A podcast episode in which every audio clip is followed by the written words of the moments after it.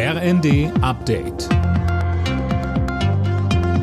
Stündlich neu. Auf den Punkt informiert. Ich bin Nanju Kuhlmann. Guten Tag. Wird die Ukraine ein Beitrittskandidat für die Europäische Union? Über den möglichen Kandidatenstatus sprechen EU-Kommissionschefin von der Leyen und der ukrainische Präsident Zelensky. Mehr von Mia Hehn. Von der Leyen ist dazu nach Kiew gereist, um über Bedingungen für eine mögliche Aufnahme in die EU zu sprechen. Es geht dabei aber auch um offene Punkte des Aufnahmegesuchs. Außerdem wird über EU-Hilfen für den Wiederaufbau des Landes gesprochen. In der kommenden Woche will von der Leyen ihre Entscheidung bekannt geben, ob die Ukraine den Kandidatenstatus bekommen sollte. Das Land hatte den EU-Beitrittsantrag wenige Tage nach Kriegsbeginn gestellt.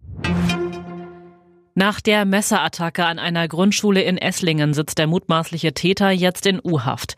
Der 24-Jährige hat gestanden, ein siebenjähriges Mädchen und eine Betreuerin schwer verletzt zu haben.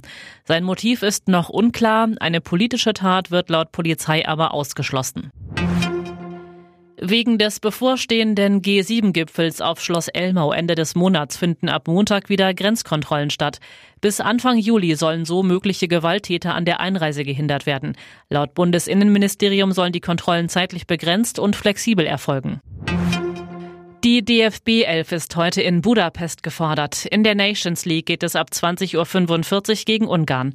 Nach den beiden Unentschieden gegen Italien und England soll ein Sieg her. Trainer Hansi Flick sagte über den Gegner. Eine Mannschaft, die sehr kompakt, sehr gut geordnet in Defensive agiert, die kaum was zulässt, die kaum auch Räume frei gibt. Und das bedeutet für uns dann auf der anderen Seite natürlich, dass wir auf die Leistung gegen England, da müssen wir anknüpfen.